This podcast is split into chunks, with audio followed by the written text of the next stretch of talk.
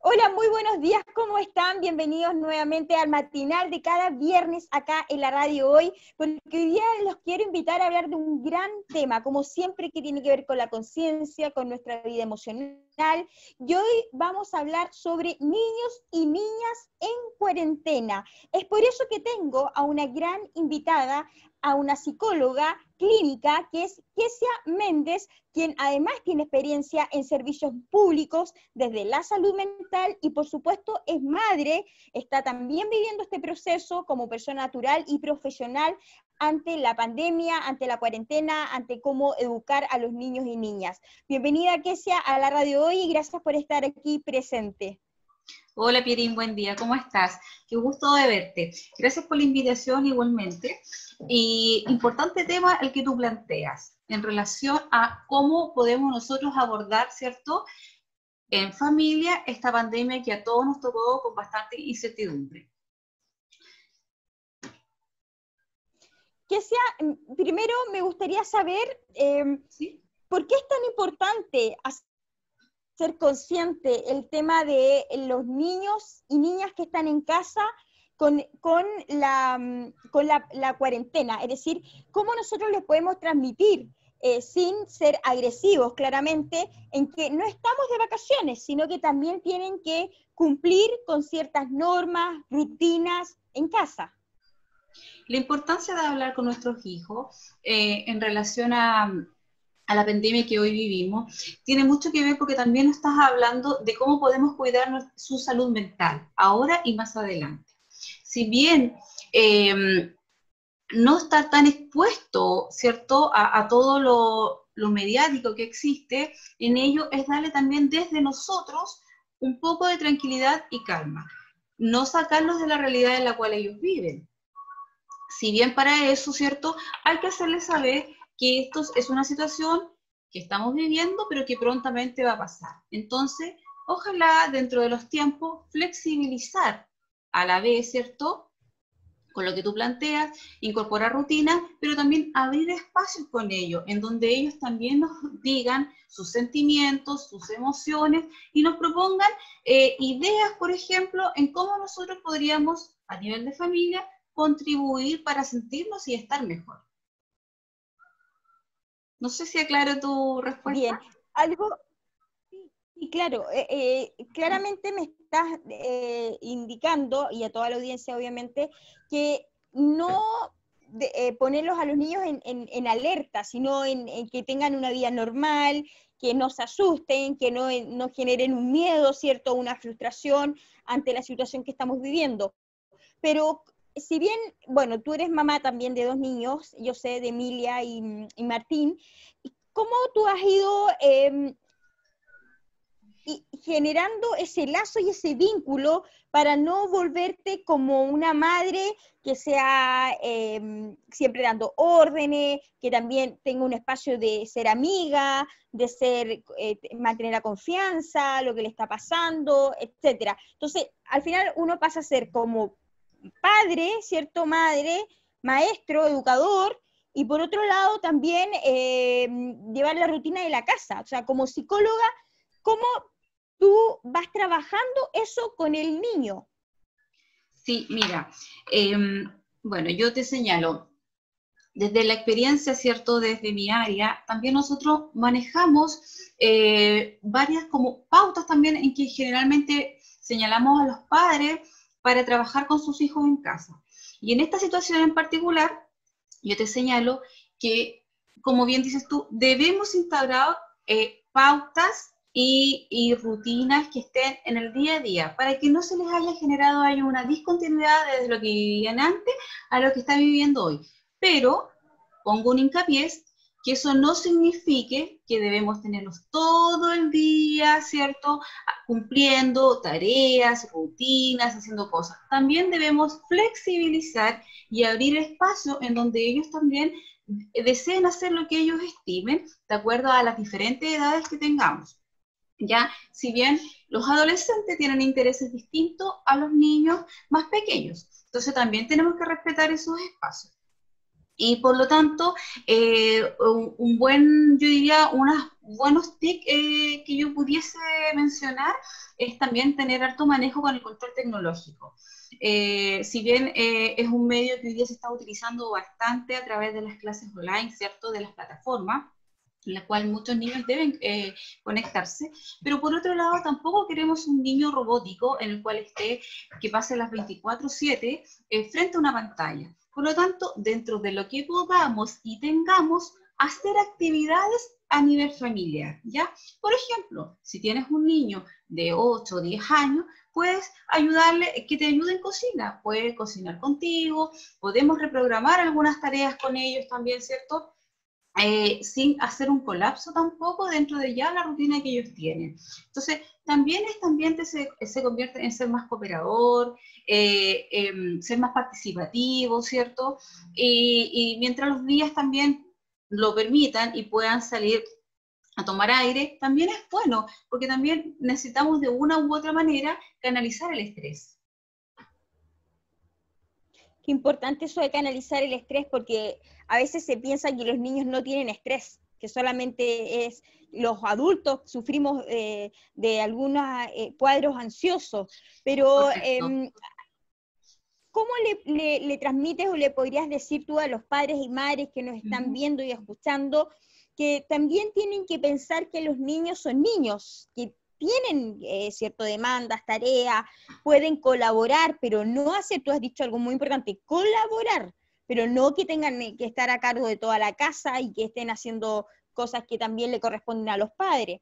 Entonces, ahí, ¿cuál es el plan de trabajo o cuál es la dinámica, la rutina que tú sugieres hacerle para tanto educar al padre y también educar al niño?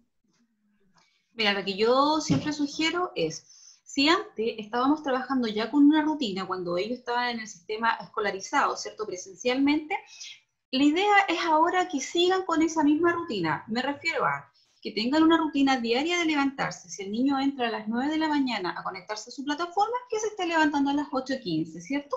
Para que haya un intermedio de que pueda tomar desayuno, se puede higienizar, ¿cierto? Y luego ya pueda retomar sus actividades. Paulatinamente, eh, ir eh, abriendo otros espacios. Me refiero a esto, que si tiene su mañana ocupada con sus clases online, que ojalá que durante la tarde tú entrégale elementos en donde él también pueda, ¿cierto?, elaborar cosas que no tengan que ser cosas mecánicas. Por ejemplo, diario, ¿cierto? Si tienes en, en casa harina con agua, que hagan engrudo, cosas que a lo mejor son muy, muy básicas, pero en, muchos niños ayuda bastante, porque el mismo hecho de tomar la harina, de mezclarla con agua, también canaliza el estrés. Em, aparte de las rutinas que yo te mencionaba desde, desde la mañana, de, conectarse con la plataforma, ¿cierto? A lo mejor si tienen una mascota en casa, también seguir trabajando con su mascota, de hacerle, eh, ¿cierto? Eh, la parte de...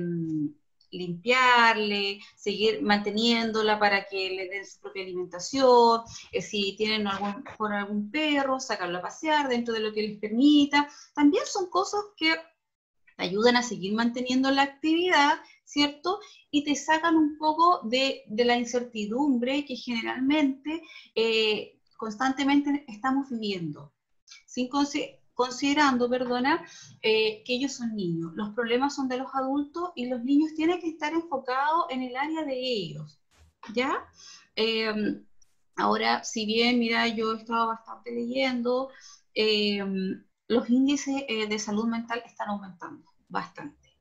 Y, lo que se condiciona eh, posteriormente a esto es que van a doblegar los índices. Si bien em, yo trabajaba en atención primaria, en donde la, hay múltiples motivos y múltiples demandas en niños y en adolescentes por diferentes tipos de trastornos. Entonces, lo que se estima ahora es que esto va a doblegar eh, estas cifras, que es muy preocupante. Ahora, es bastante preocupante porque primero hay muchas familias que están hacinadas. Claro. Por otro lado, se mm, aumenta, ¿cierto?, el índice de violencia intrafamiliar, de abusos. Entonces, imagínate ese, ese niño y niña que ya tenía un abuso o un bullying, por ejemplo, en su establecimiento educacional y que lo vive en casa. Entonces, ahí, ¿cómo nosotros podríamos detectar también esta, o, intervenir ustedes como profesionales, como psicólogos, ante una violencia intrafamiliar que es prácticamente normalizada en el hogar y que ahora en la cuarentena el niño no tiene dónde escapar? Quizás lo hacía a través del colegio, eh, de comunicarlo. Em, ¿Qué pasa con esos cuadros que sea? Mira, generalmente pasa em, cuando ellos están en situaciones que están muy, muy privados, muy coartados, ¿cierto? Están viviendo un clima de mucho estrés. Evidentemente, siempre hay una vía escapatoria en ello, ya sea conductual, ¿cierto?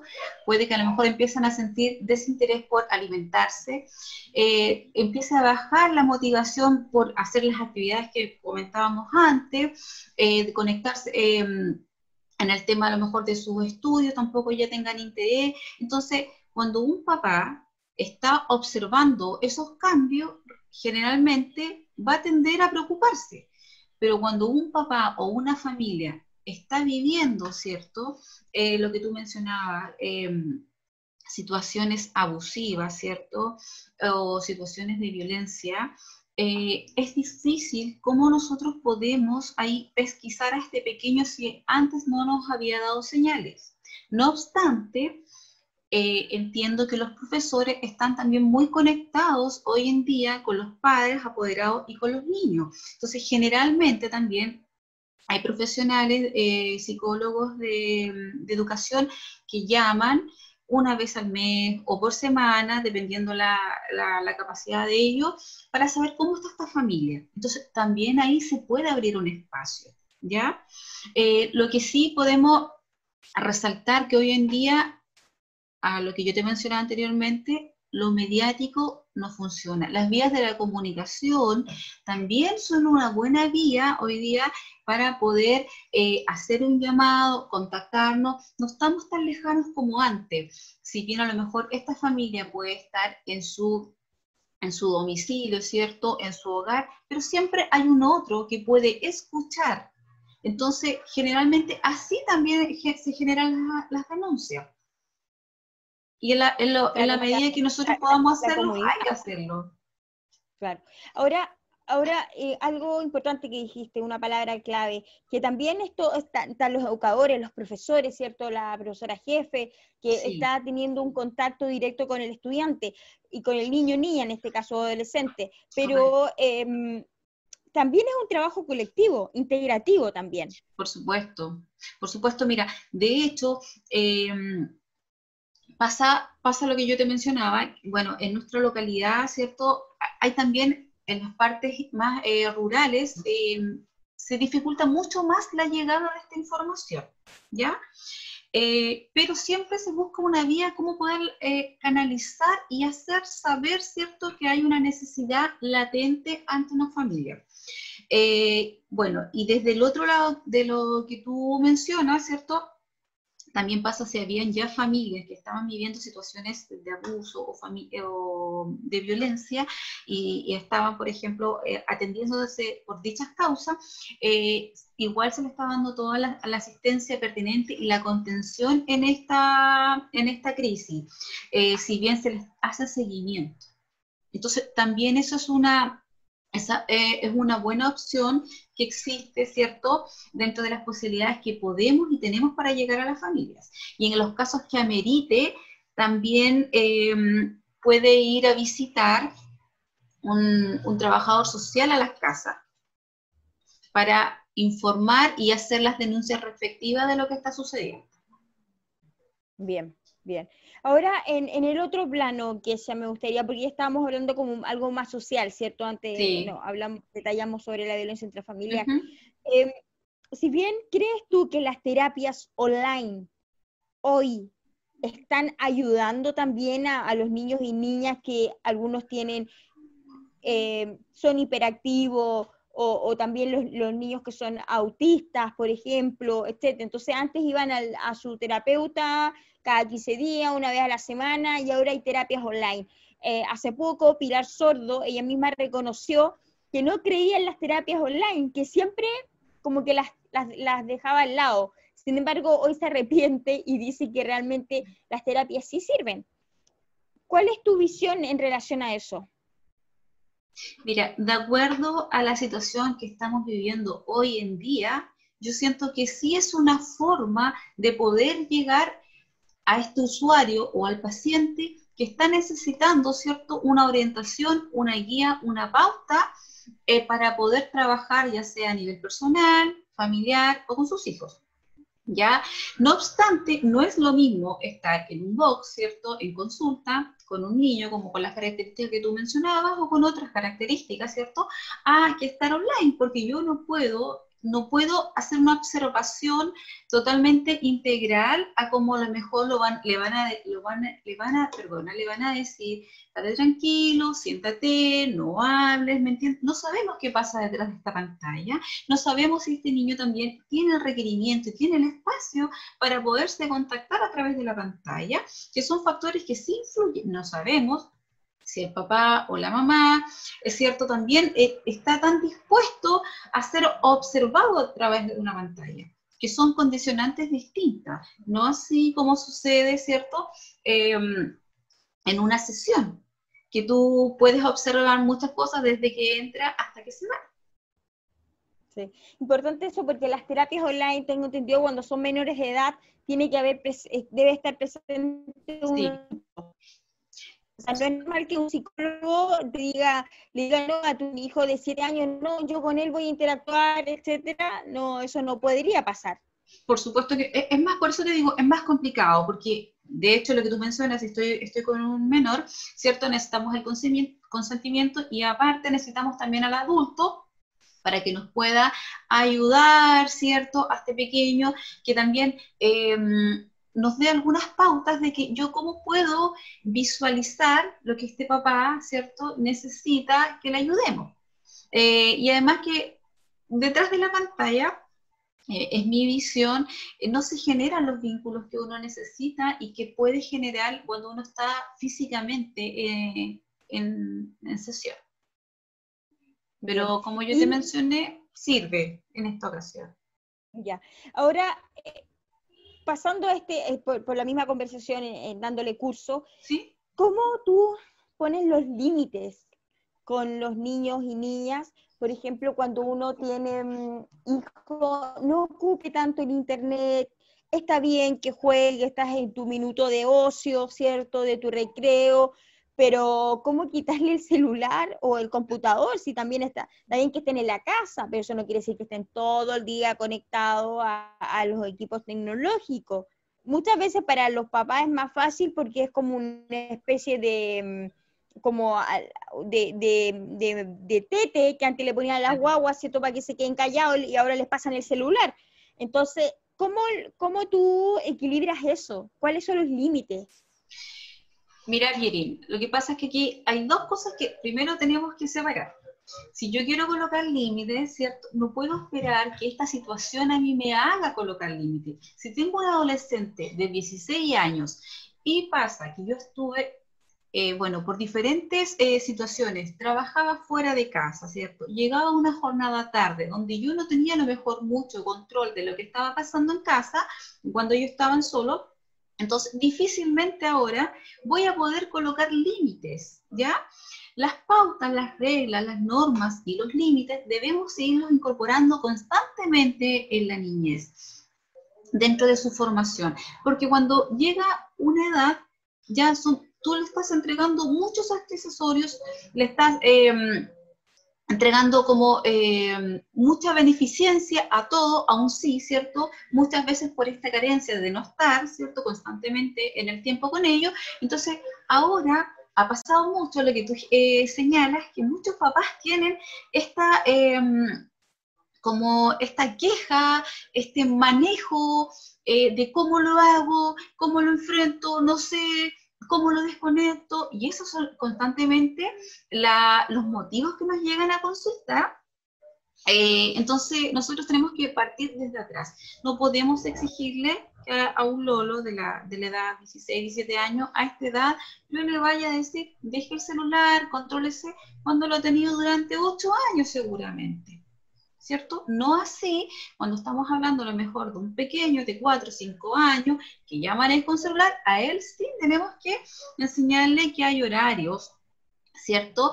Y también hacerle una conciencia colectiva. ¿Por qué yo te estoy diciendo que no debemos usar el celular todo el día? ¿Por qué te estoy diciendo que debemos generar otras cosas? ¿Por qué debemos eh, jugar? ¿Por qué debemos hacer las tareas? No es tan solo porque pásamelo y punto.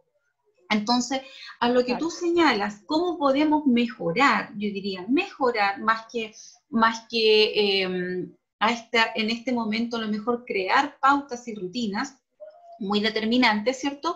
Eh, generar espacios con ellos. Yo creo que algo bueno que tuvo la pandemia fue eso, que muchos papás e hijos no tenían este espacio de conversación, un espacio donde tú pudieses compartir a lo mejor una rica taza de leche, un, un, tecito, un desayuno y un almuerzo, cosas muy sencillas a lo mejor, pero muy importantes dentro de su desarrollo social y afectivo. Darles el espacio. ¿Qué piensas tú? ¿Qué opinas tú? ¿Por qué tú crees que pasa esto?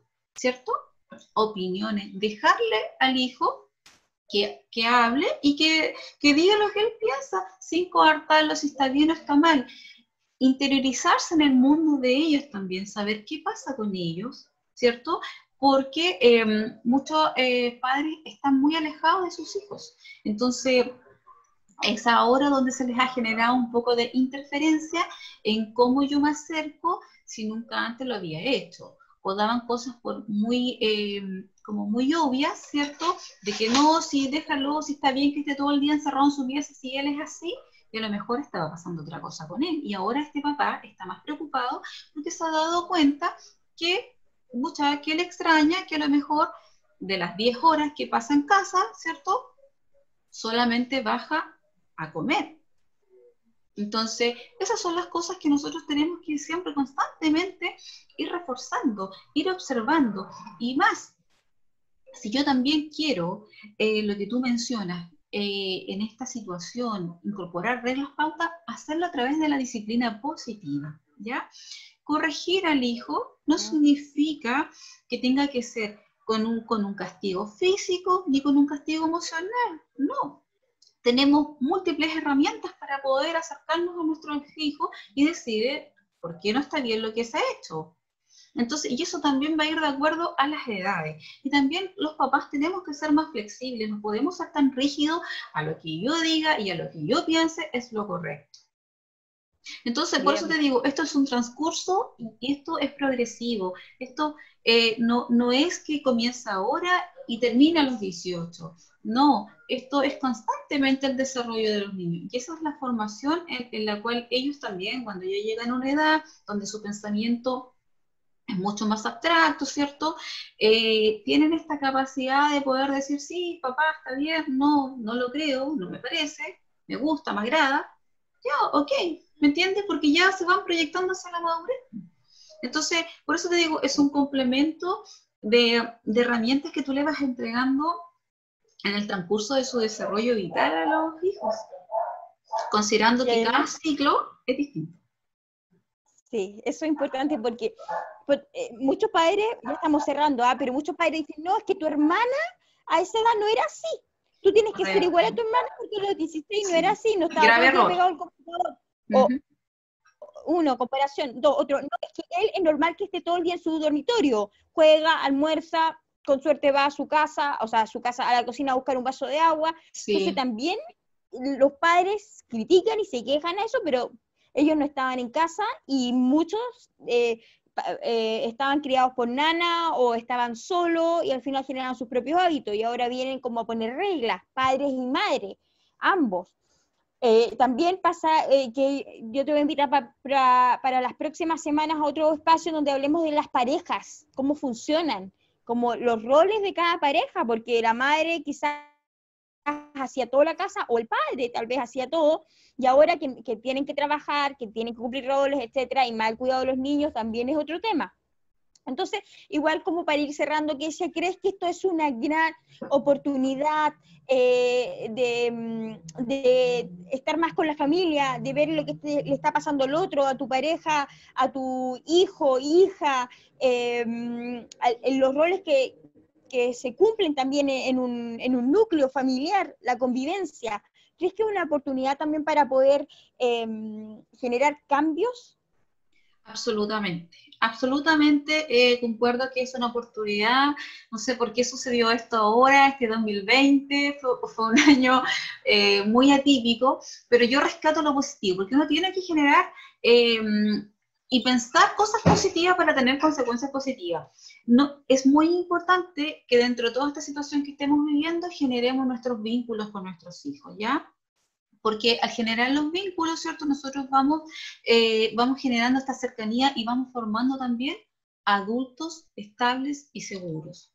¿Ya? Mm, Entonces, nunca es tarde. Eh, ojo, y algo que yo quiero resaltar y que creo que más que lo que uno pueda manejar en los ámbitos profesionales, creo que en la base de todo está el afecto, el cariño y el amor. Porque eh, no saco nada yo tener hijos perfecto y bien portado, ¿cierto? Si no le tengo a la base, la condición principal para mí, eh, el afecto.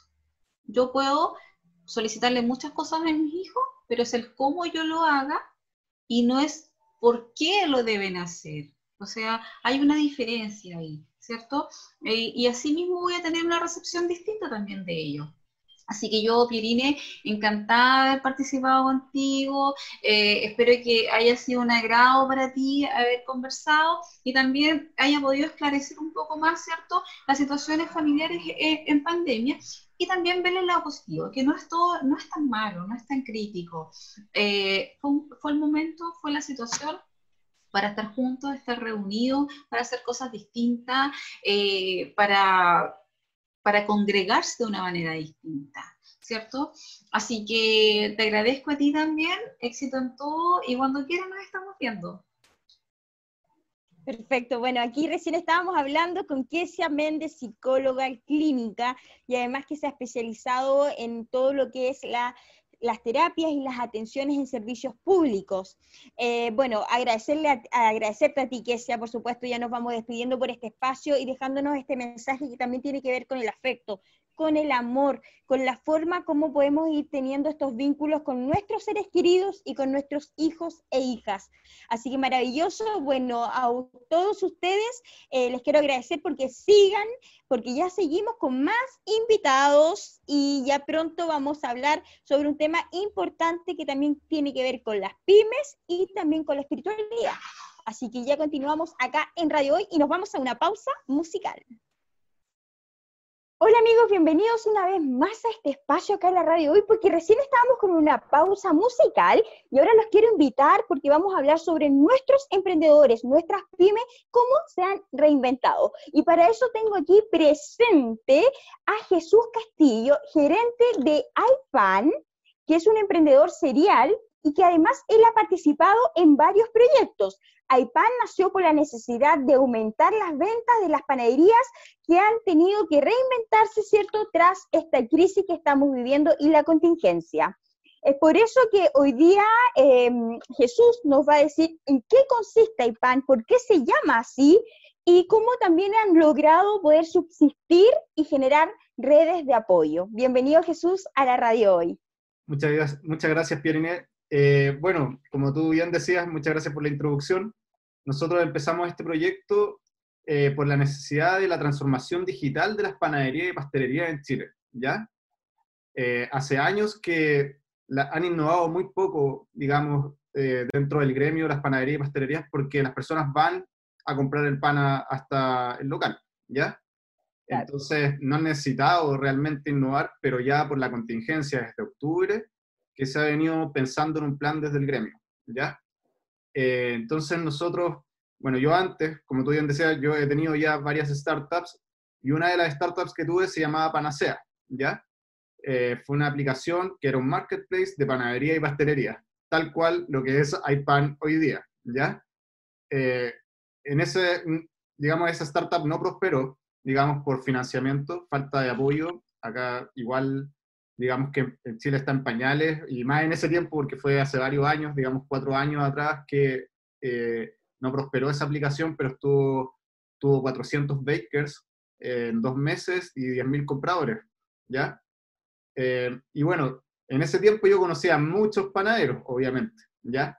Entonces, eh, durante eh, la contingencia, yo estaba en contacto con esas panaderías y una de esas panaderías necesitaba eh, un e-commerce. Entonces yo les ayudé en su transformación digital, fue una primera, y luego logramos sacar su, su e-commerce, ¿ya? Y funcionó bien, lo empezamos en abril, justo cuando empezó esto de la cuarentena, ¿ya? En Santiago. Lo veníamos trabajando desde octubre sí, del año pasado, ¿ya? No fue algo así tan rápido. Eh, porque había, hay resistencia a la transformación digital, o sea, esto nos está empujando a transformarnos, ¿ya? Y las personas les está gustando porque claramente, o sea, imagínate, esta misma entrevista nos, nos ahorramos ir hasta un lugar, ¿cierto? Y podemos eh, hasta registrar esto en un video. En verdad, las la herramientas están y se están aprovechando, ¿ya? Es súper bueno, eso. Esa es la parte positiva, digamos, de todo, de todo esta, este horror que estamos viviendo, ¿cierto? Em, Ahora, Jesús, eso es lo que, retomar un poquito, es lo que tú dices, bueno, si bien IPAN surge de esta necesidad, pero ustedes históricamente han, para llegar donde están, han trabajado distintas formas, dinámicas, pero no han perdido la esencia o el valor que tiene también con la industria, ¿cierto?, de panadería, pastelería, etcétera. Exacto, o sea, la idea es mantener esa tradición, obviamente siempre innovar es bueno, ¿cierto? Eh, y apoyar en, digamos, disminuir costos, ahorrar y aumentar beneficios. Eso es el principio, ¿ya?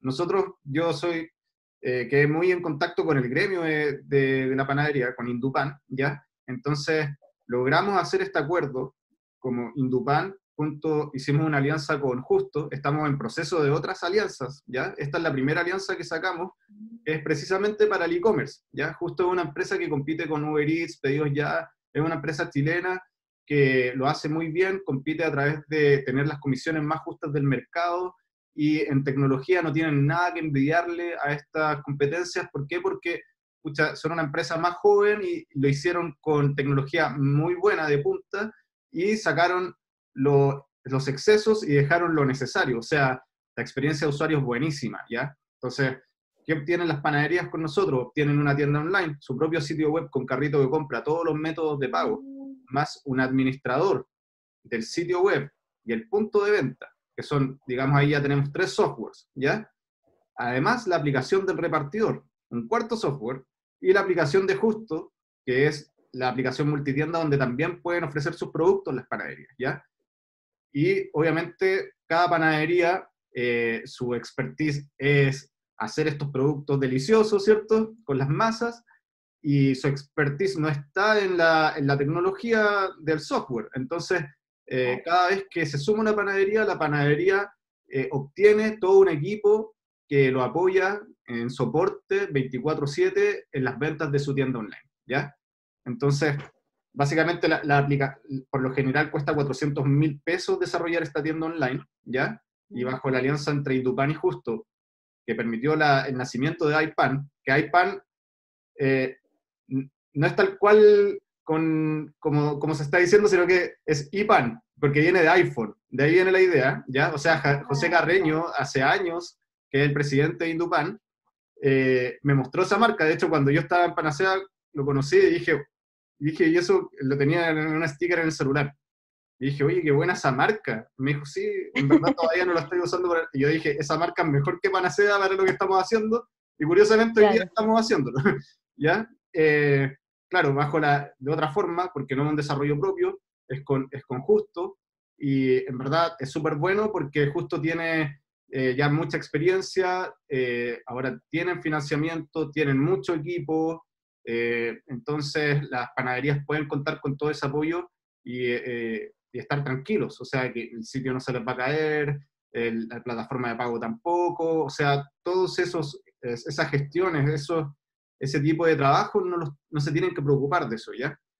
Y el único bueno, esa, el, el, costo del desarrollo de la tienda online ellos pueden obtener un 100% de descuento eh, bajo esta alianza, ¿ya? Entonces, pueden desarrollar, lo único que necesitan ellos es su dominio, su .cl o su .com, y tienen que esperar 15 días hábiles, ¿ya? Para el desarrollo del sitio. Eso es, antes eran 5 días hábiles, pero por la contingencia están llegando 100 tiendas diarias a justo. Pasaron de 10 a 100, es mucho.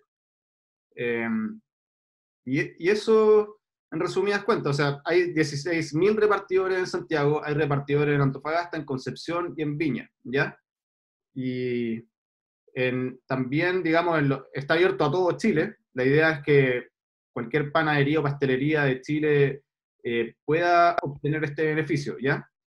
Eh, se, van a ir haciendo flotas de reparto de justo eh, con el tiempo en las otras ciudades, ¿ya? Pero igual las tiendas que están, por ejemplo, en Copiapó, pues están haciendo su propio delivery, en Temuco también, ¿ya? Y ese delivery también lo cobran por la, por la página, ¿ya? Nosotros como iPan igual vamos a tener nuestra aplicación. Hoy en día tenemos solo nuestro sitio web, ¿ya? Que estamos trabajando en él también. Eh, eso ya es trabajo interno.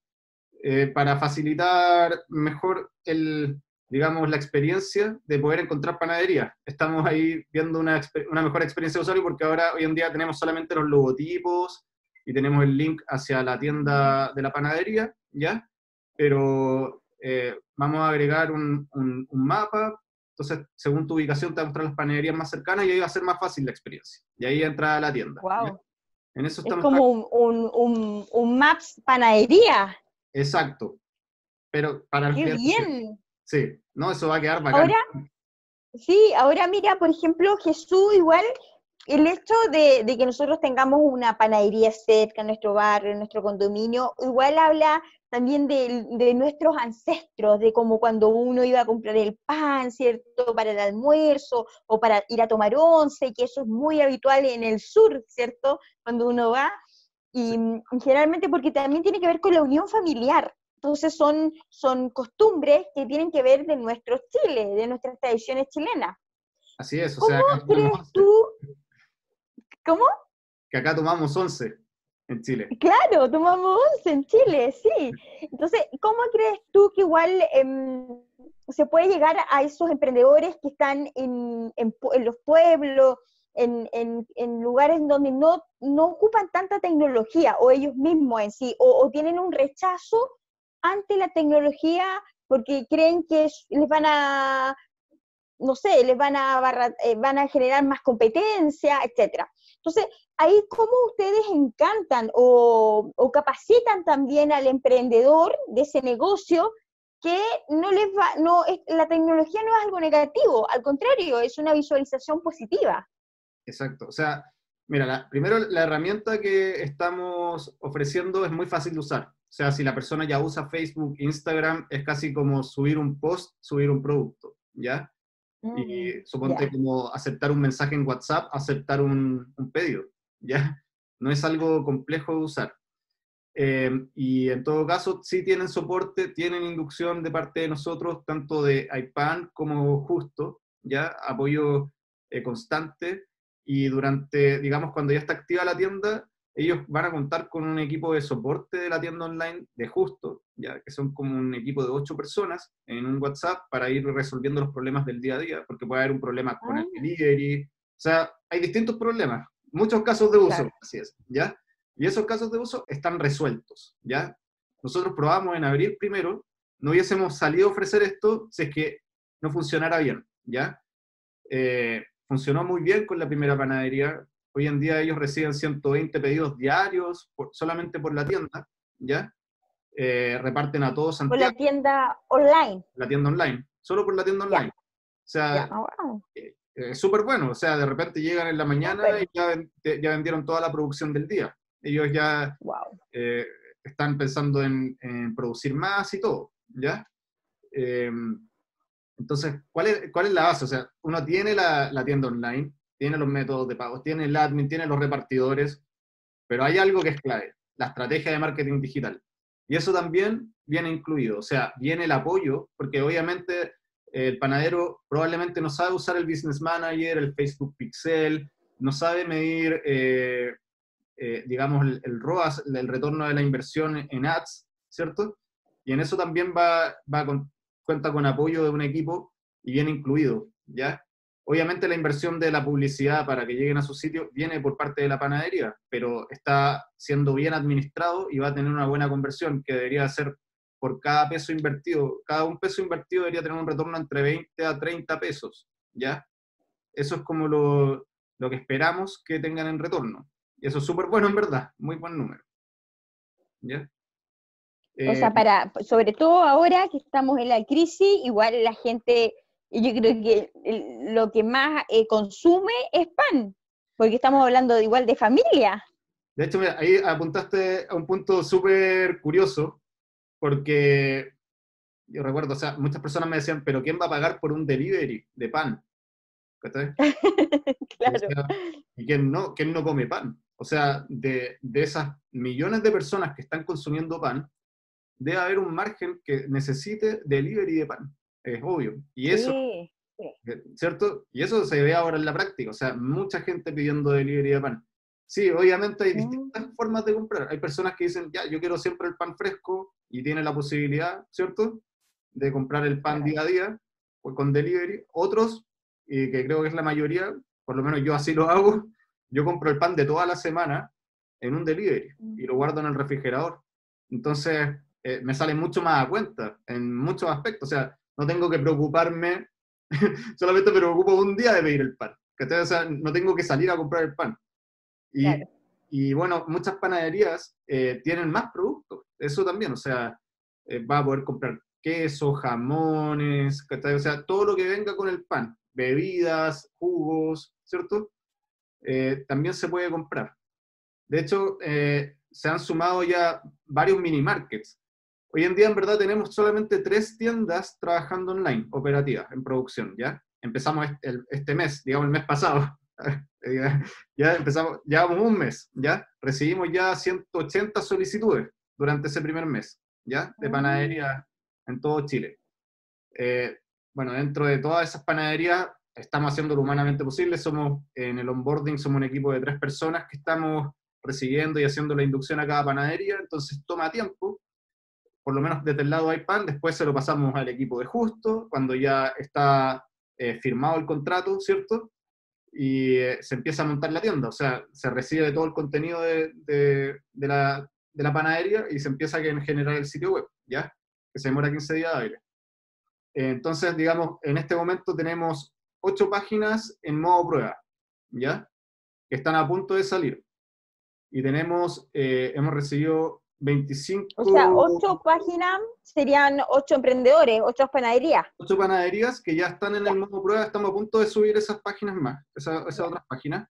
Y hay tres operativas, ocho que vamos a subir, debería ser esta semana, están en el modo prueba, que es como cuando están aprendiendo a usarlo y corrigiendo los últimos detalles de los productos antes de, lanzar el producto a, a todos los consumidores.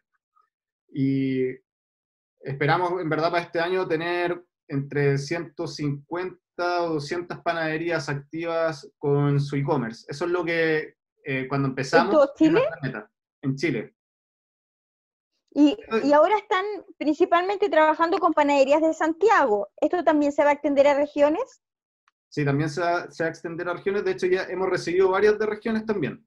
O sea, ah. eh, de verdad, nosotros cómo estamos captando, dando la información, eh, hemos tenido prensa, hemos tenido entrevistas y también hemos podido hacer eh, un poco de ads en Facebook y de esa forma estamos captando entre 5 y 10 panaderías al día, ¿ya? Que llegan... Obviamente las panaderías que pueden obtener el beneficio son las que están con todo en regla con el Ceremi, que pueden producir pan. Hay otras que son comercializadoras y también están en regla, o sea, es distinto, o sea, también los comercializadores pueden obtener este beneficio. ¿Ya? Eso es. Ahora Jesús, sí, eh, es muy importante eso también porque Santiago no es Chile em, y hay que descentralizar también. Y la tecnología hoy en día es transversal, o sea, llega a todas partes en cualquier minuto y, hay muchas personas que también, el, a mí me ha pasado que lo he visto a través de reportajes que me ha tocado hacer, en donde eh, muchas veces estos son negocios familiares entonces son, vienen del abuelito, del papá, y ahora se lo eh, traspasan al hijo, ¿cierto? Eh, y ellos generan este negocio como más tecnológico. Entonces, así no se siente, porque muchas panaderías y muchos negocios también cerraron en algún momento por miedo a esta transformación digital. Ya así como pasó en las editoriales, las revistas, medios de comunicación, etcétera. Entonces, ahí yo te quiero invitar a que nos puedas dar una reflexión también, a que, eh, en el sentido de que las tecnologías no son barreras, que si tú tienes un buen uso, tu negocio perfectamente podría ser tan exitoso como si no estuviera eh, con una vitalidad online. Mm, no entendí la última parte. Podría ser tan exitoso. Eh, sí, claro, que, exacto, que eh, un negocio puede ser tan exitoso, así como también físicamente, geográficamente que esté ubicado, sino que ah, además puede ser, claro, en, dándole vida online, virtual, a través de las nuevas tecnologías, páginas web, redes sociales, también podría generar ventas, así como tú lo has recién eh, mencionado, que han aumentado las ventas. Sí, digamos, es que ahora, obviamente por la contingencia, las personas están comprando mucho más online, ya para evitar salir. En verdad es una muy buena herramienta para generar confinamiento y poder obtener, digamos, los productos que se necesitan, ¿ya? Em, entonces, las empresas deberían, todas en general, generar su transformación digital. Es el momento. De hecho, fue el momento antes. O sea, las, empresas que lo hicieron antes, hoy día ya estuvieron preparadas, ¿ya? Ya estaban preparadas para este momento. Entonces, ahora las que se están metiendo ahora tienen un proceso de aprendizaje. Pero obviamente e, eso no quiere decir que eso no los deja atrás. O sea, uno aprende y las ventas van a ir aumentando y va a poder vender otro producto después. Eso es una parte, o sea, del desarrollo. Y la idea, obviamente, hay muchas personas que dicen, ya, yo voy a contratar a mi, a mi desarrollador propio, yo voy a buscar a todo mi equipo, ¿ya? Yo encuentro que esa forma de trabajar puede ser contraproducente, ¿ya? No es que quiera tirar a partir así a todos los desarrolladores, no, no es eso, sino que se están arriesgando mucho. Por eso las personas eh, prefieren usar, digamos, para, para este negocio de, comida, eh, tener algún partner que cobre por comisión. ¿Por qué? Porque te, te va a ahorrar eh, el desarrollo ¿ya? de tu propio sitio, que puede costar mm, una buena cantidad de dinero, ¿ya? O sea, no vas a tener que sacar dinero de tu caja, ¿ya? No vas a tener que gastar dinero en hosting, no vas a tener que gastar dinero en soporte, no vas a tener que estar reparando el, error, o sea, va a contar con todo un equipo de profesionales y que de verdad es algo de, alto costo. Yo eh, pienso que, bueno, cada negocio tiene su, forma de planificarlo, ¿cierto? Pero yo por eso, eh, eh, por eso nosotros como IPAN hicimos esto. nosotros podríamos desarrollar el e-commerce de cada uno, de cada panadería, ¿ya? Pero no tendrían el admin, no tendrían el punto de venta tal cual está, que funciona perfecto, no tendrían la aplicación del repartidor. Ese tipo de desarrollo ya es mucho más costoso, no, no es algo eh, barato y no estoy hablando solamente del dinero, sino que también, lo más importante, el equipo humano. ¿Cómo logras tener un buen equipo humano para que haga eso y aparte no te deje votado? ¿Ya? Y aparte que tengas plan B, C, D, E, por si le pasa algo a tu equipo. O sea, ¿qué pasa si el código, la persona que está a cargo del código, se enferma? ¿Cachai? O sea, ¿qué pasa en ese caso? ¿Queda votado el código? Entonces, ese tipo de cosas, es obvio que la, que la mayoría de los comerciantes que están en su día a día no lo saben, no, no tienen esa expertise. Entonces, por eso yo aconsejo tomar este soporte, tomar este equipo, tomar esta empresa que tiene todos esos planes y que nos va a ayudar a aumentar las ventas y aparte eh, vamos a aumentar las ventas a través de una estrategia de marketing digital bien desarrollada, que eso es lo principal. O sea, si no, estás como en una calle vacía. La idea es pasar en una calle llena de personas y ojalá entender mucho mejor tu segmento y generar mejores campañas creativas. Esa, es la clave. Mm, son dos, dos, dos, áreas, digamos, el software y también la estrategia de marketing digital. ¿Ya? Esa es la, Bien, súper. Y lo otro, igual, oye, eh, yo no sé si esto es mito verdad, que los chilenos lo que más consumimos son las marraquetas. ¿Eso ¿Es así y todavía está pasando a través de, la, de las solicitudes eh, online? Mira, yo lo que he visto es que solicitan mucho croissant. Igual los croissants son más chiquititos. ¿Verdad? Claro, eso es. claro. Pero yo he visto que, solicitan mucho ese tipo de pan. Eh, ya. es un dato que a mí me, pareció muy curioso. porque, sí, porque es muy especial, es muy, específico. Muy específico, muy específico, muy raro. debe ser también porque es una porción más pequeña. Entonces necesitan comprar más croissants. Por eso debe ser que, se venden más croissants. Eh, pero sí, o sea, por lo menos en lo que he visto online, en lo que he visto ahora. Ah, Digamos, hay que ver qué es lo que pasa cuando ya tengamos una masa así de, de 100 panaderías, y ahí vamos a entender, pero según los datos oficiales, es la marraqueta del pan que más se consume en Chile. O sea, aparte del pan más sano, también según los datos, ¿cierto? Eso es lo Además, sí.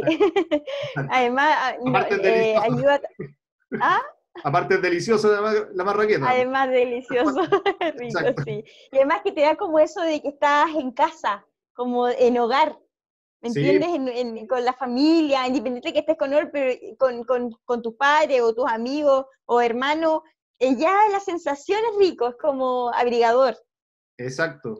bueno, Jesús, ¿ah?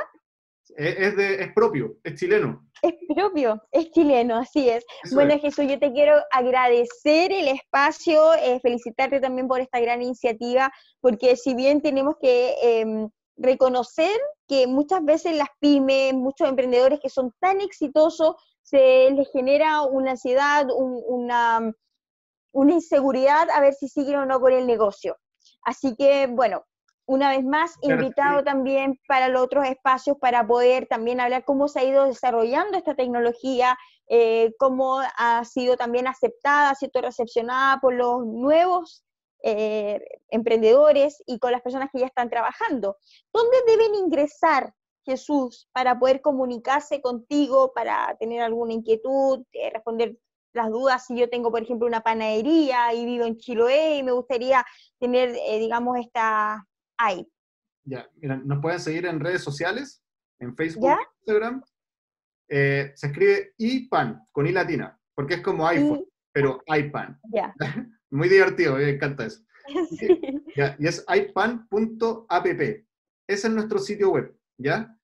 Si están interesados en, en recibir apoyo sobre transformación digital como panadería y pastelería, pueden ingresar a nuestro sitio www .ipan.app y completan el formulario, que son tres, solamente nombre, mail y, teléfono, y con eso nuestro equipo se va a poner en contacto con ustedes y les va a hacer el onboarding explicando todo, respondiendo todas sus dudas, y si, y si quieren sumarse, bueno, ahí se continúa el siguiente paso y eh, para salir a vender lo antes posible online.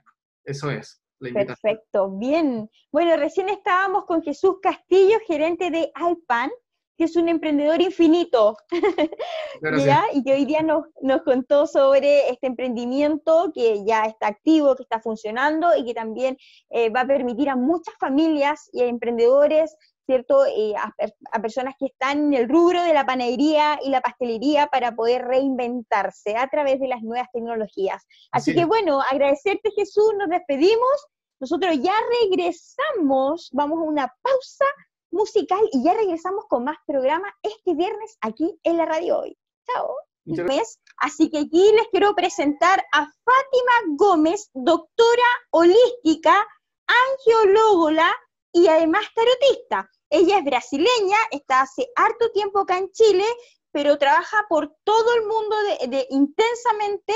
También es embajadora del libro The Secret, el famoso libro, ¿cierto?, de la ley de atracción.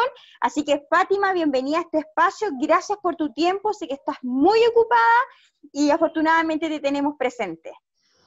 Hola, Pirine, hermosa, mi niña linda. Una de las más eh, perfectas periodistas que yo conozco, una de las mejores, más seria, muy eh, preocupada de esos temas. Y acá estamos tratando de traer buenas energías, tratando de comunicar a toda la gente que nos está escuchando. Un beso gigante a todos. y obviamente tratando de enviar una energía de mucha luz, de mucha positividad en estos tiempos tan difíciles, ¿cierto? Así es. Y ahí, Fátima, bueno, gracias por las palabras lindas que me, que me dices, porque nosotros nos reencontramos. nos reencontramos porque, sí, porque justamente te entrevisté para Televisión Nacional y otros canales que tú también has sido partícipe bastante activa. Y, y, en el mundo eres muy conocida y famosa también. Sé que cuando llegas a un país, las luces y la alfombra roja se, se desprenden de ti. Entonces, quiero aprovechar... Sí, quiero aprovechar este momento para decirte que, qué es lo que nos viene a enseñar en este momento el virus, en la pandemia social. ¿Qué es lo que está pasando? Mira, cariño, este momento nosotros estamos entrando justamente que la gente debe prestar mucha atención. Estamos entrando en un mes 7, ya que el mes de julio ingresamos recién, ¿cierto? El mes de julio, adentro de la numerología, es un mes muy importante porque representa que debemos trabajar y estar más conectados con nuestra parte espiritual, ¿ya? Con nuestra conciencia emocional, con nuestra fortaleza. ¿Por qué? Porque todavía nos vienen tiempos muy difíciles, infelizmente, porque tenemos la conciencia de que la pandemia no trae solamente el problema de las enfermedades, ya vienen también las consecuencias a nivel social, económico, emocional. Y en este periodo debemos trabajar bastante nuestra parte espiritual, nuestra conciencia de quién somos, ¿ya? Porque el tema de la pandemia Infelizmente, todos sabemos o tenemos la conciencia global de que no es solo un tema de enfermedad. Hay un tema también, infelizmente, de nuevos comandos, hay un tema político por detrás de la pandemia y que obviamente tenemos que tomar una otra conciencia, ya es un proceso de cambios, pero que esto tenemos que tomar eh, eh, decisiones, cambiar nuestras actitudes, ¿ya? Con, digamos, más seriedad. ¿Qué quieren que yo calle? ¿Qué quieren que yo viva? ¿Qué tengo que hacer yo en este momento? ¿Ya? ¿Por qué? Porque la pandemia va a seguir por un buen tiempo y nos viene mucho más problemas a nivel social, a nivel económico. Entonces, tenemos que tratar de ser buena gente, ya es importante que uno sea mejor persona. Pero, ¿qué representa ser mejor persona? No es solamente ser consentida o tratar muy bien a los demás. En primer lugar, ser muy buena gente, uno tiene que ser responsable consigo mismo. ¿Qué estoy vivenciando? ¿Qué me están queriendo el mundo entregar con todo esto que estoy vivenciando?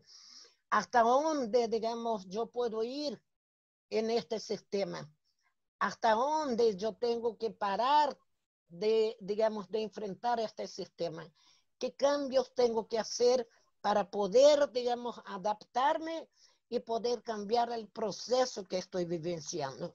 Entonces, es una etapa que nosotros tenemos que trabajar nuestra conciencia interna para pedir que nos dé visión, que nos dé sabiduría, que las actitudes que nosotros podamos tomar sea, digamos, la que va a ser responsable con uno mismo. Porque nosotros vemos informaciones, vemos, digamos, las noticias, nosotros hacemos las cosas como corresponde dentro de lo que dice. Pero ¿cuáles las consecuencias que esto, digamos, nos va a traer? ¿Hasta dónde yo puedo ir o hasta dónde yo debo ir? ¿A dónde estará el límite de todo esto? Entonces, este es un momento de tomar una conciencia eh, espiritual, social, política y de salud.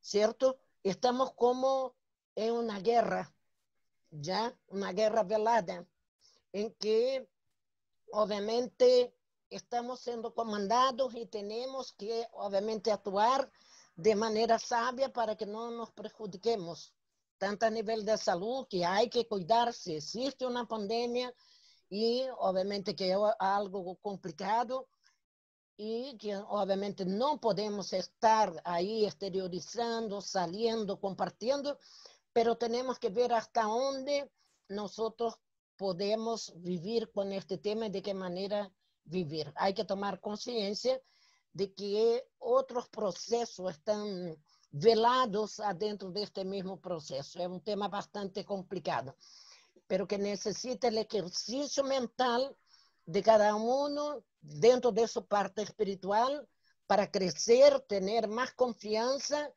en sí mismo y poder, obviamente, salir adelante dentro de este proceso. No, no es un tema muy fácil, ¿cierto, mi niña?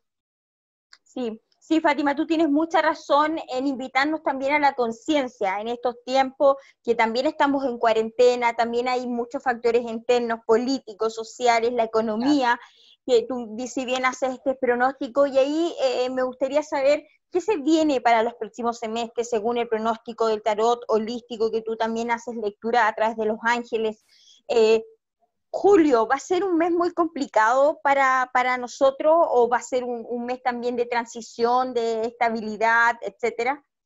No, mira, yo veo que julio todavía nosotros vamos a estar bajo el comando del arcángel Miguel, que justamente ya. lo que pide que hagamos meditaciones, que estemos más relajados, hacer algunos mantras, eh, trabajar un poco, digamos, tu lado espiritual pero trabajar el lado espiritual de una otra manera, ¿ya? Con una otra conciencia, de no solamente se acalmar o hacer una meditación para relajarse, no, hacer algo para empoderarse. Esta es la idea del mes de julio, ¿ya? De cada uno conocer su poder interno y tratar de asumir que estamos vivenciando una pandemia y tomar esta conciencia y obviamente ver qué puedo lucrar o qué puedo hacer dentro de este periodo con la tomada de conciencia que tengo de mi, mis capacidades y obviamente salir adelante. ¿Por qué? Porque el mes de julio todavía viene un mes bastante complicado, Pirene. Infelizmente, tú sabes que soy una persona que me gusta transmitir siempre buenas noticias, ¿ya?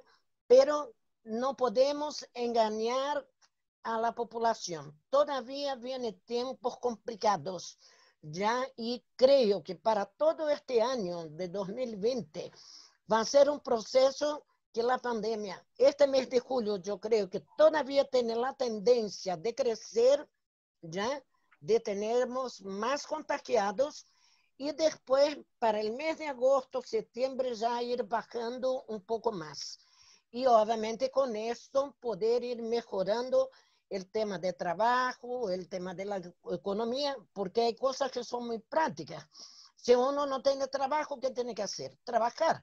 Pero si no podemos, ¿cierto? En este momento que estamos limitados, obviamente que tenemos que ver cómo manejar la situación, pero el mes de julio todavía viene un mes bastante difícil y bastante complicado infelizmente. Por esto que pide, para que, digamos, trabajemos nuestro poder interno para que uno tome la conciencia de la fortaleza que tiene, ya, para superar esta etapa, ya, la tengo que pasar, la voy a pasar y vivir lo mejor de mí. Ya, voy a planificar proyectos nuevos, voy a permitirme disfrutar un poco, escuchar alguna música, hay tantas técnicas que tenemos, el ho'oponopono, las meditaciones, trabajar los decretos, hacer todo este ejercicio. Y ahí nos vamos a sentir tanto cuando vemos ya pasó el mes y estamos mucho más fortalecidos. Porque julio todavía viene complicado. Julio y agosto todavía complicado. O sea, ya en septiembre, como para la primavera, ya estaríamos un poco más liberados de toda esta tensión y esta crisis que estamos viviendo. Pero el 2021 sí se viene un mes que vamos a estar bastante encerraditos, eh, procesando toda esta situación, como que va a ser muy gradual. Sí, el proceso va a ser gradual, porque obviamente, infelizmente, eh, el tema de la pandemia, como nadie estaba preparado, esto también generó un pánico en la sociedad. Entonces, obviamente que eh, ha sido muy brutal tanto el hecho de la enfermedad, de, de, las consecuencias sociales, económicas y familiares que ha traído, esto también queda en la mente de, de la persona que muchas veces mm. no se da cuenta que está en una situación de pánico. Entonces, esto va a ser un proceso gradual en que eh, la gente va a poder salir de este temor y obviamente también en la recuperación de la salud y poder ir recuperando también la parte laboral y económica de cada uno. Pero todavía vamos a estar con un proceso un poco difícil.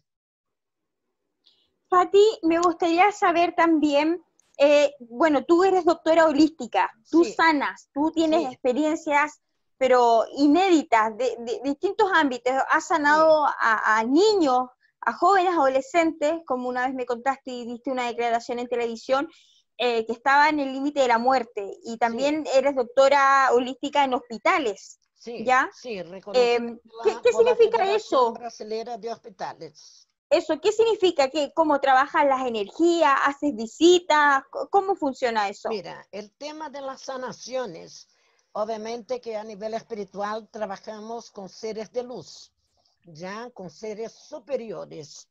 Y dentro del plan espiritual, obviamente que cada ser, así como en el plan terrenal, cada uno tiene una función, en el plano espiritual también los seres, cada uno tiene su función. Entonces nosotros trabajamos con estos seres de luz, con los ángeles, con los arcángeles, principalmente con el arcángel Rafael, que es el médico del universo, que incluso en cualquier doctrina, cualquier religión, él es conocido como el médico de la, del universo.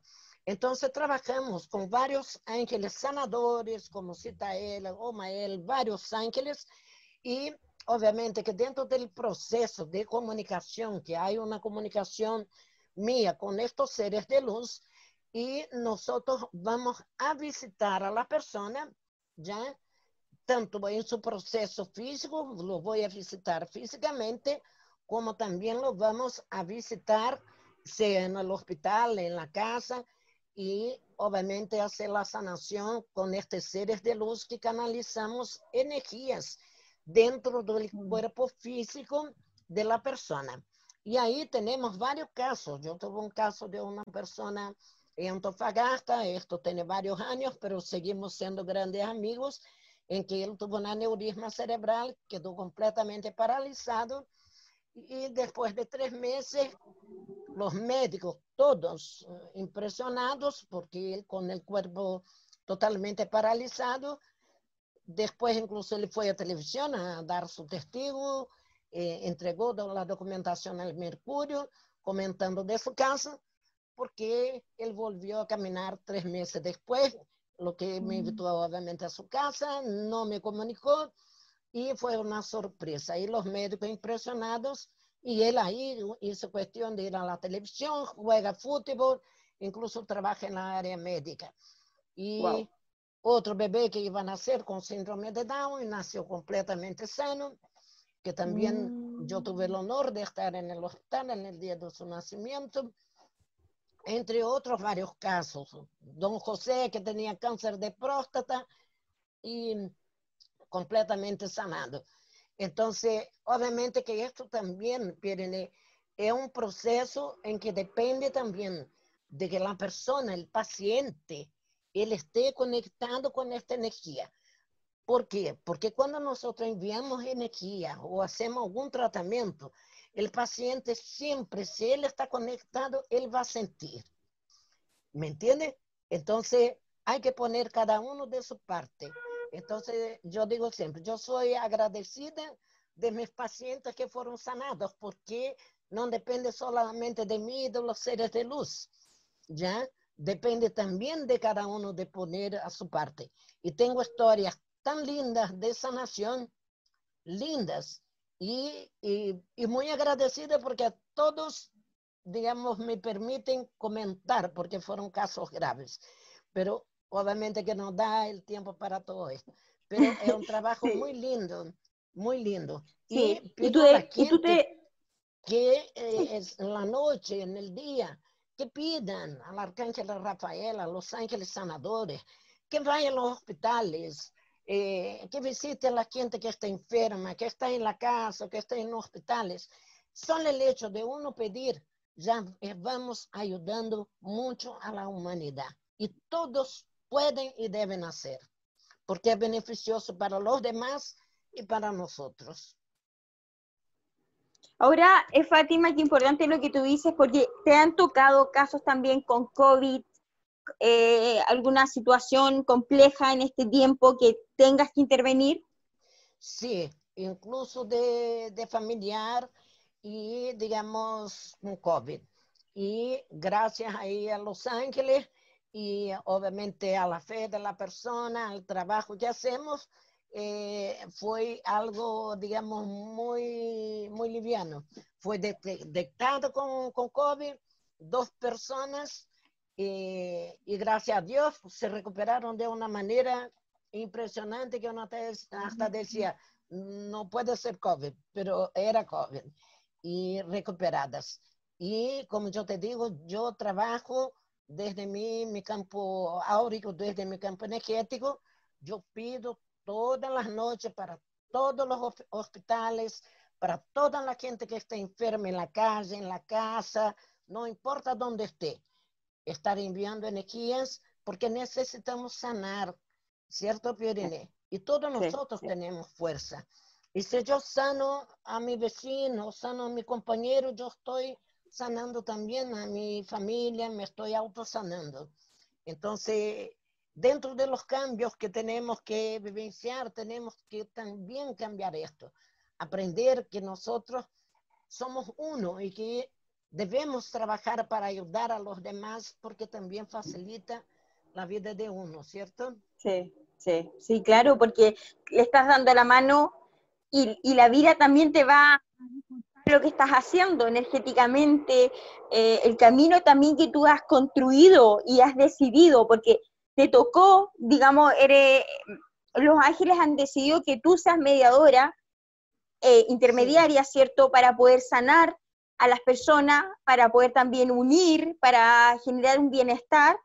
Y, y, esa misión tú la tomas, que es una misión que me imagino no se puede rechazar, si no, ya te genera a ti de alguna otra forma una, un, algo complejo, no, no, estás cumpliendo con lo eh, que, a lo que viniste en esta vida. Claro, es un trabajo que yo te digo muy difícil, ya tú sabes, conoces mi currículum, ya yo soy profesora de ciencias sociales, políticas, actué en la política en mi país durante 14 años eh, de mm. manera potencial, pero eh, desde niña que tengo el tema de la espiritualidad.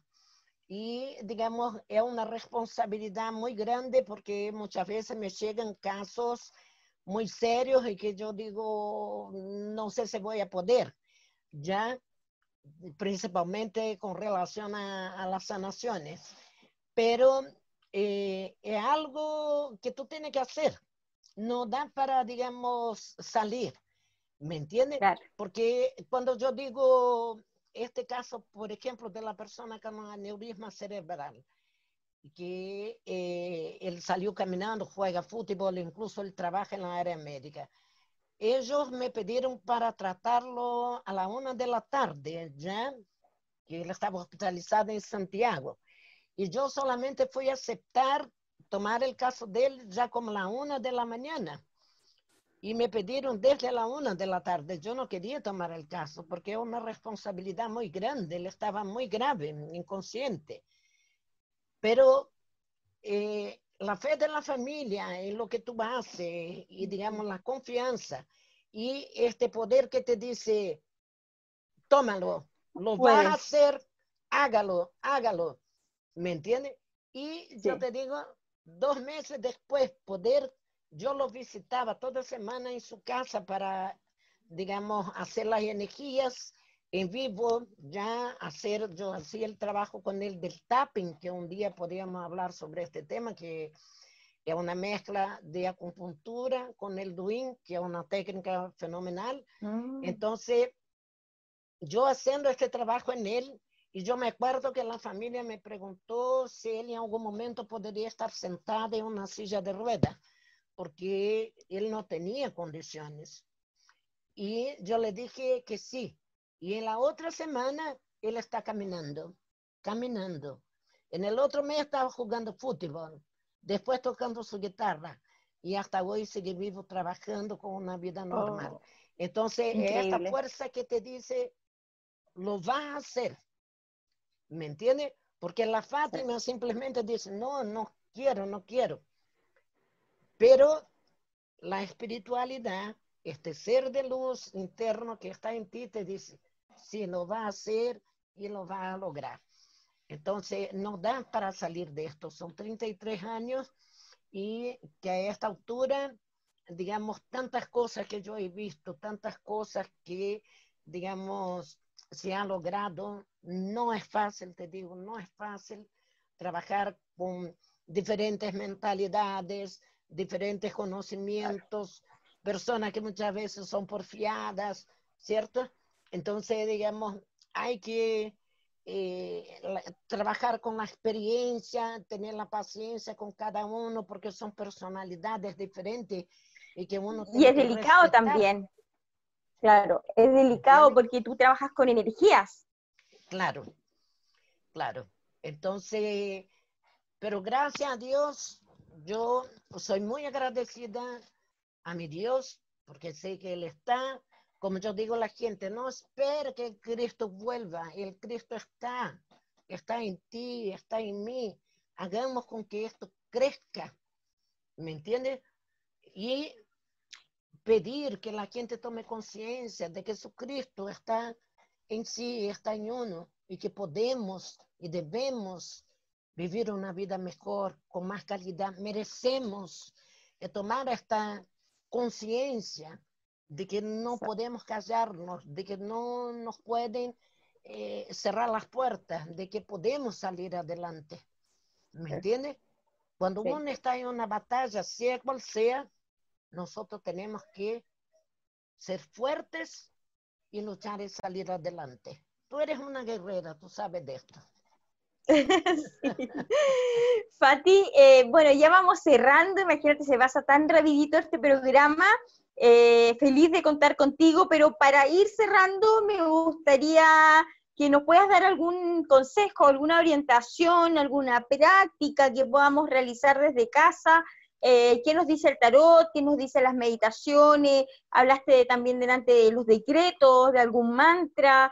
Em, cuéntanos em, ¿qué, nos aconsejas, qué nos sugieres y con qué cartas, eh, ya sea de lectura de los ángeles o, holístico, ¿cierto? Eh, nos compartes para que nosotros podamos vivir este mes y este periodo que nos queda enfrentar.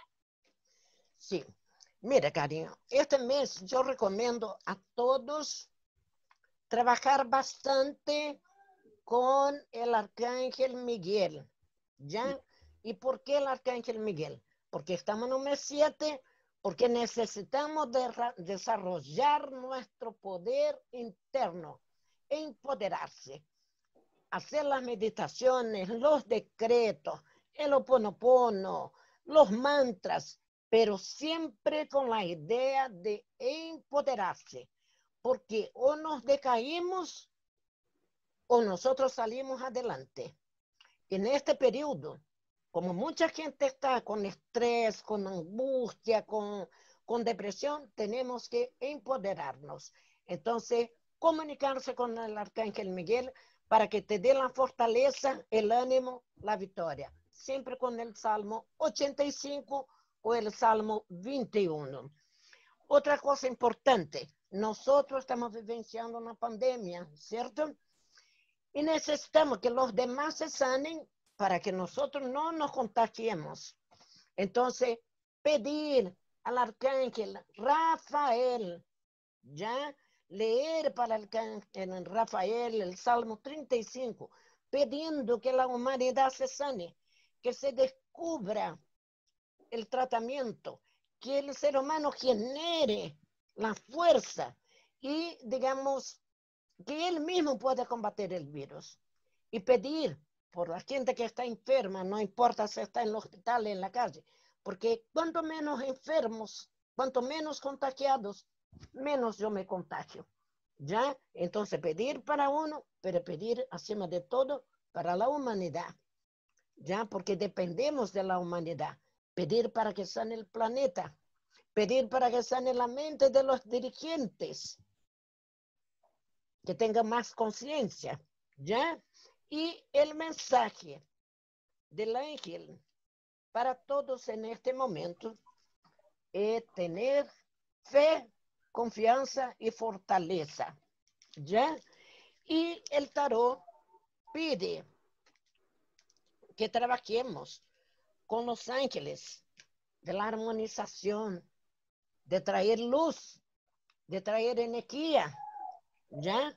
Para que uno esté con su energía empoderada. Siempre que te venga el bajón, ya, trabaje con el ángel de, luz, de energía Pide que Él te abrace, que Él te ilumine de la cabeza a los pies, de los pies a la cabeza.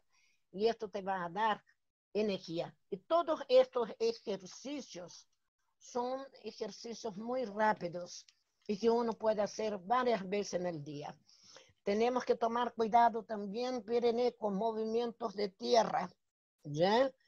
Y también, como hemos pasado con el tema de la lluvia, Así que hay que tomar cuidado con temblores que todavía pueden venir, ya, no solamente en Chile, y tenemos que tomar cuidado también con los movimientos de agua, ya.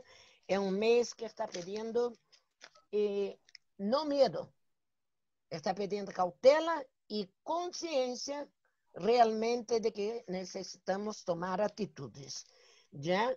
Y las cartas acá dice, astucia, sea habiloso. Eh, tener astucia no es el maldadoso, es ser consciente de lo que puede hacer, de lo que debes hacer, cómo hacer, ¿ya? Para que te lleguen alegrías, para que tú estés fortalecido. Importante, a pesar de la distancia, del aislamiento, compartir para que tenga alegrías, para que fortalezca las amistades, ¿ya? Y mucha armonía y mucha abundancia si se trabaja de manera habilosa, creativa, con poder, con fe, creyendo en uno mismo. Y todos juntos vamos a poder superar. Y con mucho, mucho crecimiento, tanto en la parte emocional cuanto la parte laboral y la parte económica. Aprender a superar las dificultades, crecer, haga meditaciones, baile, escuche música alegre, haga lo que le gusta, ya lo que te sienta bien. Hay gente que le gusta leer, hay gente, a mí me encanta pintar. Entonces, bailar samba es bueno, que trae alegría, energía. Hay que trabajar para que uno esté bien. ¿Ya? Así es. Bueno, Fátima, agradecerte a todos, ya escucharon la conciencia, hacer cosas que también que nos entretienen, que nos hacen a nosotros bien, ¿cierto? Que nos nutra, como recién el pronóstico que ha hecho nuestra doctora holística Fátima Gómez, brasileña, que lleva más de 33 años como tarotista, como embajadora también de todo lo que es la sanación en distintos centros médicos, hospitales, sanando gente con energías a distancia, angiológola, una disciplina muy particular y que hay que estudiar mucho para poder lograrlo, ¿cierto? Sí, mucho, eh, absolutamente. Condesa también Sí, soy condesa por Exacto. de la casa real de, mi hijo. Eh, el ser, el, ay, perdón, la majestad Henry, que es mi hijo, y obviamente trabajando, soy embajadora también de varias ONGs que están relacionadas con el tema del planeta, de los animales, ya trabajando para que tengamos un mundo mejor, para que vivamos mejor, ¿cierto? más empoderados, con más fuerza, creyendo más en nuestra capacidad, creyendo más en la vida, a pesar de todo, podemos ser grandes vencedores. ¿Ya? Wow, qué, lindas palabras, Fátima. Bueno, agradecerte este espacio, tu presencia, estar aquí, tu lectura, tu energía, tu, mm, amor también por nosotros, por los seres que estamos habitando, eh, la fuerza interna que tú tienes, intensa, maravillosa. Tú sabes que yo te estimo muchísimo y quiero que también toda la audiencia lo sepa, porque todas las personas que te quieran contactar, desde su situación, de lo que están viviendo, ¿a dónde deben hacerlo? ¿Un mail, un teléfono? Por favor, si nos puedes compartir, vamos a poner tus redes sociales. Sí, ahí yo recomiendo a todos que visiten, bueno, todas mis redes sociales, mi Facebook, mi Instagram, mi, y si quieren información sobre los trabajos, sobre cómo trabajo yo para las sanaciones y otros temas también personales, es solo agregar a mi WhatsApp más 56 9884 96956 más 56 9884 96956 ¿Ya? Perfecto, ahí lo vamos a poner en el...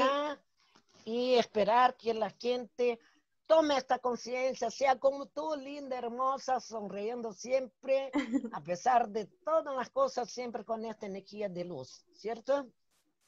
Así es, así es, Fátima. Bueno, nos despedimos nosotros acá en la radio hoy, recién terminamos de conversar con esta gran doctora holística Fátima Gómez, ya si pueden tener alguna consulta o duda, ya saben que se tienen que contar ahí, contactar al fono que aparece, y por supuesto, nos vamos a ver el próximo viernes con más invitados, con un más espacio holístico, medicina, de sanación, inquietudes que también nos han llegado a nosotros y hemos podido recepcionar desde nuestro espacio comunicacional. Así que amigos y amigas, nos vemos pronto y muchas gracias por la sintonía aquí en Radio Hoy. Chao.